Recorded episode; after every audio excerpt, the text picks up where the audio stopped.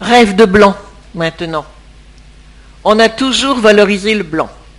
Au Moyen Âge, on connaît les chemises, les coiffes, le blanc des damas, du linge de maison des Flandres du XVIIe siècle, cette marchandise blanche, les mousselines et fines toiles importées de Marseille. Mais le phénomène s'accrut au XVIIIe siècle. Léger, le blanc des fines battistes et des mousselines a marqué la façon de se vêtir. Les préceptes des hygiénistes anglais et les rêves rousseauistes de naturel et de pureté, d'écologie, dirions-nous, abordèrent les rivages du pouvoir en séduisant en premier la reine Marie-Antoinette. Avec l'arrivée des fichus de batiste brodés croisés sur la gorge et de mousseline des Indes impalpables pour les robes qu'on appelait des robes en chemise. Cette robe s'enfilait par la tête ou par les pieds.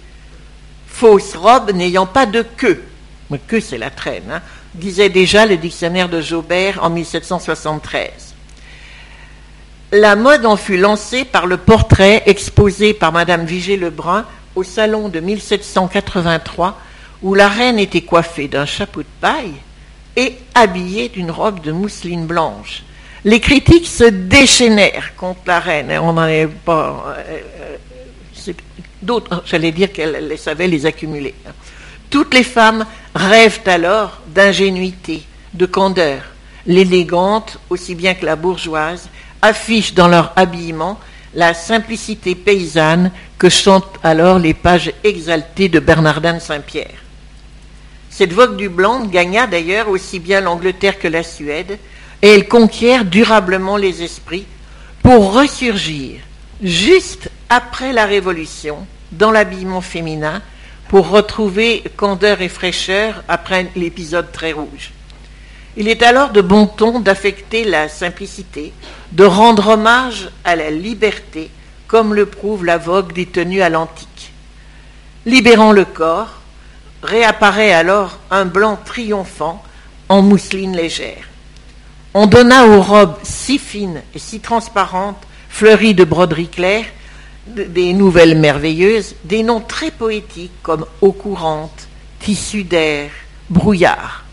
Et il est amusant de laisser commenter par la princesse d'Orange, qui n'avait pas l'air drôle du tout, épouse de Guillaume V, les robes blanches de Paris en 1793. C'est une espèce de chemise qui monte moins haut que celle que l'on portait et n'est pas lacée sous celle-ci. Précisément sous le sein, on porte un mouchoir en forme de ceinture attaché derrière un nœud, attaché derrière, pardon, avec un nœud entre les épaules. De là, cet habillement va d'une venue jusqu'en bas, comme un sac, sans marquer la taille. Il est horrible pour les personnes laides, mal faites ou vieilles, et excessivement indécent pour les jeunes. D'où le succès. Certes, le XIXe siècle a promu le noir, que ce soit le noir des fumées des cheminées industrielles, euh, les vêtements des hommes, et d'où son culte pour le blanc au féminin. Jeune fille en robe de broderie anglaise, première communiante, premier bal et robe blanche des mariés, le blanc est codifié. Balzac résume la situation dans Splendeur et misère des courtisanes. Esther questionnait avec mesure ses compagnes sur les choses du monde les plus simples et qui pour elle étaient comme les premiers étonnements de la vie pour un enfant. Quand elle sut qu'elle serait habillée de blanc le jour de son baptême et de sa première communion, qu'elle aurait un bandeau de satin blanc, des rubans blancs, des souliers blancs, des gants blancs, qu'elle serait coiffée de nœuds blancs, elle fondit en larmes. Techniquement, le blanchiment chimique des toiles, qui avait été découvert à la fin du XVIIIe euh, par euh, Berthollet, et notamment exercé à la manufacture de Jouy pour blanchir le fond des toiles, euh, a permis cette débauche de blanc et a permis de fournir le blanc qui était demandé. En 1788, on fit à Valenciennes d'autres essais de blanchiment et résultat, dit le compte-rendu d'expérience, la toile écrue se décolore facilement et en peu de jours, elle peut être parfaitement blanchie. Blanchir devient alors non seulement une affaire d'État et de goût, mais aussi une affaire d'industriels. Les grandes usines de blanchiment traitant les toiles par pré-blanchiment chimique grâce au chlore étendent sur les prés les toiles à la lueur et de la lune et du soleil pour finir de leur donner un blanc très pur. Mais surtout, ce désir de blanc est aussi à la source d'une quasi-industrie qui eut un grand essor à l'époque, la broderie blanche. La broderie blanche avait été dès le XVIIe siècle l'apanage de l'Angleterre, notamment avec la broderie du comté d'Ayrshire, appelée du coup broderie anglaise, et avec le directoire, les robes blanches vont adorer cette broderie charmante. Ce sera une nouvelle aventure pour la Lorraine, qui avait toujours été terre de brodeuses. En 1798, une certaine dame chenue, qui avait remarqué ces broderies à Paris, monta plusieurs ateliers à Nancy puis à Plombières, dans l'espoir de faire revivre des ateliers de donner du travail aux jeunes filles de la région. Elle savait que l'impératrice Joséphine venait prendre les eaux à Plombières. Celle-ci s'enticha des broderies de Madame Chenu et les mit à la mode. De trois, les trois maisons créées en 1808, on en dénombrera 200 dans le département 40 ans plus tard, juste par ce goût du blanc. On exporta ces broderies jusque dans les États du Sud américain où les Scarlett O'Hara étaient de ferventes adeptes de cette mode légère et raffinée. Évidemment, la catastrophe arriva avec la fin de la guerre de sécession, le déclin du Sud, et il fallut à la Lorraine trouver d'autres idées. Toujours en plein 19e, toujours le blanc, avec l'invention de la ballerine et du tutu blanc, qui va sublimer encore la blancheur romantique. Une révolution, en effet, se dessina sur scène par la grâce de la danseuse Marie Taglioni. Avec les retours des Bourbons, le blanc couleur de lys de la royauté est en vogue. Toutes les héroïnes veulent se vêtir d'idéale pureté. Ce sera donc la couleur choisie par la danseuse. Son père, qui est son professeur, son chorégraphe, met au point pour elle un style épuré, une technique parfaite, avec une silhouette aux lignes allongées convenant à son, à son physique et sublimant l'utilisation des pointes, c'est là où les pointes apparaissent dans la danse.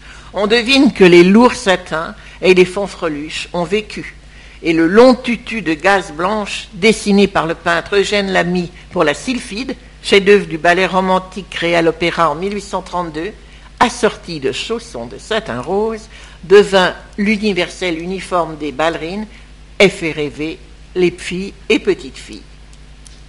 Enfin, toujours sous le signe du blanc, le XIXe siècle fut particulièrement mis particulièrement à l'ordre du jour la grande affaire du trousseau.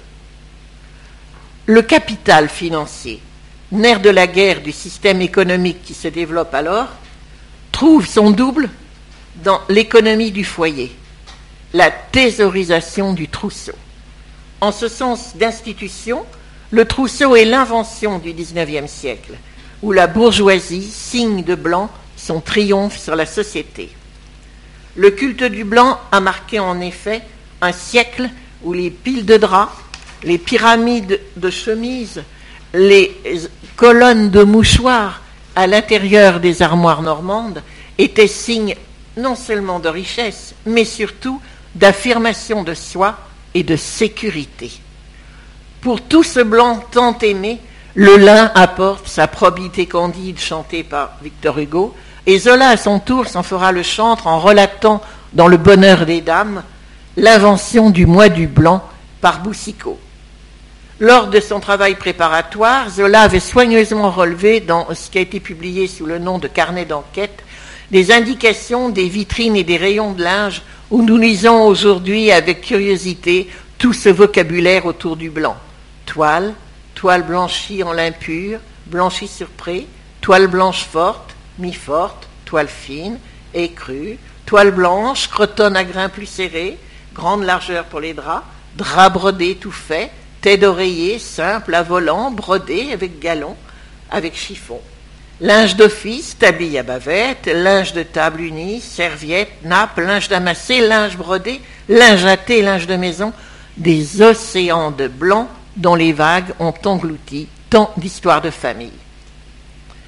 À travers donc ces quatre exemples des soieries, du bleu, des indiennes, du blanc, nous avons pu voir combien l'utilisateur est en somme celui qui pousse aux réalisations, aux importations, aux fabrications, celui qui aime ou qui n'aime pas. Il a toujours su, par le biais d'une étoffe, s'expliquer lui-même, voire expliquer son état de vie, son monde. Et cette affirmation de Balzac dans son traité de la vie élégante est toujours de mise. Tantôt la chaussure annonce un privilège, tantôt le chaperon, le bonnet ou le chapeau signale une révolution. Là, une broderie ou une écharpe, ici des rubans ou quelque ornement exprime un parti. Et alors, vous appartenez aux croisés, aux protestants, aux guises, à la ligue, aux béarnais, à la fronde. Le textile est une écriture.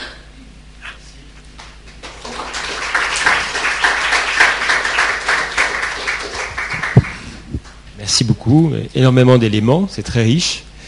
Ben, je vous passe la parole. Si vous avez des, questions, des précisions ou, d'autres points à creuser. Je vous ai assommé. Ah, vous allez avoir du mal à trouver des, concurrents en matière d'édition. oui, si, si, il y a toujours euh, des interrogations. J'ai pas tout dit. J'ai pas tout dit. Hein. Heureusement.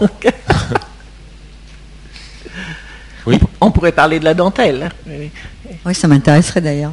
Les soirées, les soirées de Lyon, elles ont, elles ont été influencées par toutes ces. Euh, en fait, tout le, tout le développement qu'il y a eu à Lyon au niveau des soirées, autour des soirées Au, départ, oui. On a été influencé. Ça était d'abord euh, des brocards et des brochets. L'origine de la soirée de Lyon. Euh, Lyon a connu la soie d'abord par le commerce. Et euh, comme Venise d'ailleurs, ça a été un peu la même démarche. Les Lyonnais ont d'abord refusé de fabriquer euh, la soie quand euh, les rois Louis XI puis François Ier ont insisté pour qu'on euh, installe l'industrie de la soie à Lyon. Lyon a refusé parce que les Lyonnais trouvaient que c'était beaucoup plus avantageux de commercer que de fabriquer. Hein. Et quand ils ont cédé quand même à François Ier, on est quand même encore au XVIe siècle sous l'influence de ces soieries orientales dont nous avons parlé et les premières productions vont aussi être des damas, des brocards et des velours. Hein. Avant que l'on connaisse les années folles dans la soirée, il faudra quatre siècles. Euh, par sa situation, en plus, euh, près de la production des vers à soie et des cocons qui avait commencé avec Olivier de Serre, donc près de la Provence, euh, près d'une source d'approvisionnement de soie, parce que la soie n'était pas seulement importée, mais produite. Donc Lyon était, euh, en plus c'était euh, au centre de la France, presque une zone d'échange euh, importante et un, bon lieu pour. mais c'est à contre-cœur que les Lyonnais ont commencé à fabriquer. ils avaient été d'ailleurs, ils avaient cédé leur place au Tourangeau puisque Tours a produit la soie avant, avant Lyon. Merci. J'ai une question plusieurs questions, mais j'en ai une en, particulier. C'est est-ce que les, phénomènes que vous décrivez et que vous appliquez essentiellement à la France euh, ont aussi un retentissement européen? Oui, j'ai cité des exemples. L'Angleterre, la Suisse, la Suède, toute l'Europe. L'Europe euh, suit exactement les mêmes, euh, les mêmes goûts, les mêmes envies puisque les cours se copient d'ailleurs. Alors, c'est surtout les cours qui se copient en Europe. Autrement, les gens, oui, les, Indiennes, c'est pareil, on les retrouve on les retrouve avec, euh, sur toute l'Europe. Et l'Angleterre notamment. D'ailleurs, l'Angleterre deviendra euh, un grand marché pour euh, la soie dès le XVIIIe siècle. Bonjour, vous avez évoqué un moment les, soies également en Asie. leur impact des produits venant de, Chine ou du Japon sur, on va dire, sur les productions en Europe. C'est le Japon, c'est surtout la Chine.